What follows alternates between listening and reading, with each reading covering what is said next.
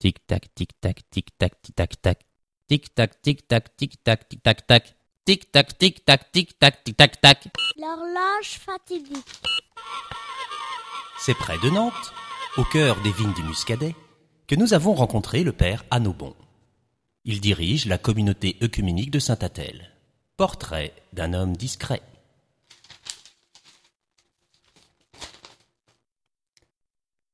Très affable, le père Annobon nous reçoit dans les calmes jardins de l'ancien couvent.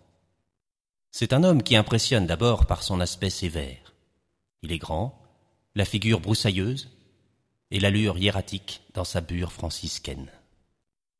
Mais aussitôt qu'il parle, une grande douceur émane de lui, grâce à son sourire et des propos toujours mesurés. Syncrétique, précise-t-il, en évoquant la communauté, je préfère cet adjectif à œcuménique. Car plus que rechercher des points communs ou des rapprochements, nous encourageons l'élan fusionnel entre les croyances et les religions. Et nous n'avons qu'un ennemi. Qui abandonne la vie superficielle pour le chemin de la vérité est accueilli ici. Nos règles sont simples. Nous n'interdisons que le prosélytisme. Anobon est le premier à appliquer cette règle. Il est très avare de prise de parole publique et on n'a souvenir d'aucune déclaration tonitruante de sa part.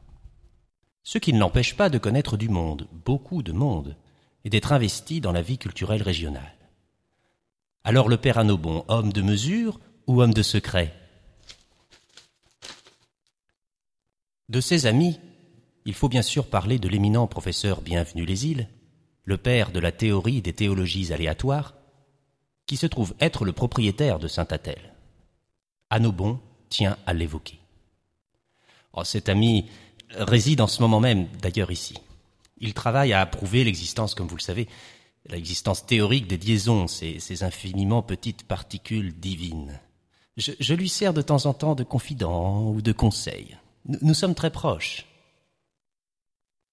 Et puis encore, aucun lecteur fidèle de nos précédents articles ne sera surpris de l'appartenance d'Anobon au syndicat des druides. C'est un courant de croyance très fort dans notre région, je dois m'y intéresser. Je ne fais toutefois pas partie, comme vous le savez, de l'équipe dirigeante. Je suis cela euh, d'un peu de loin. Voilà qui pourrait changer. D'après nos informations, Anobon a récemment réuni autour de lui quelques druides mécontents. Mais il refuse d'en dire plus lors de notre entretien. Mais votre journaliste a pu se procurer des propos qu'il a tenus à d'autres occasions, en tout petit comité. Je n'approuve pas l'orientation très mystique que prend le syndicat depuis quelques mois. Ils considèrent Carnac comme leur précaré. Ils pourraient mettre des grilles et se réserver le site, qu'ils le feraient. Or, Carnac, c'est beaucoup plus que cela. C'est un lieu telluriquement très fort qui appartient à l'humanité.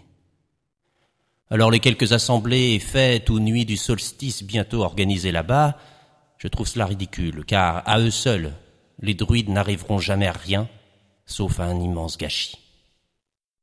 Je regrette presque la disparition de Stuart Joyce, même si ce n'est un personnage que je n'apprécie pas. Mais lui au moins avait un peu plus d'imagination. Nul doute que nous reparlerons de ce personnage dans les prochaines semaines. Imagination, anticipation, sens du futur. Et si derrière sa modestie, le père Anobon était un clairvoyant? Votre journaliste préféré repart à l'enquête. Tic-tac, tic-tac, tic-tac, tic-tac-tac. Quand est-ce que va finir cette histoire?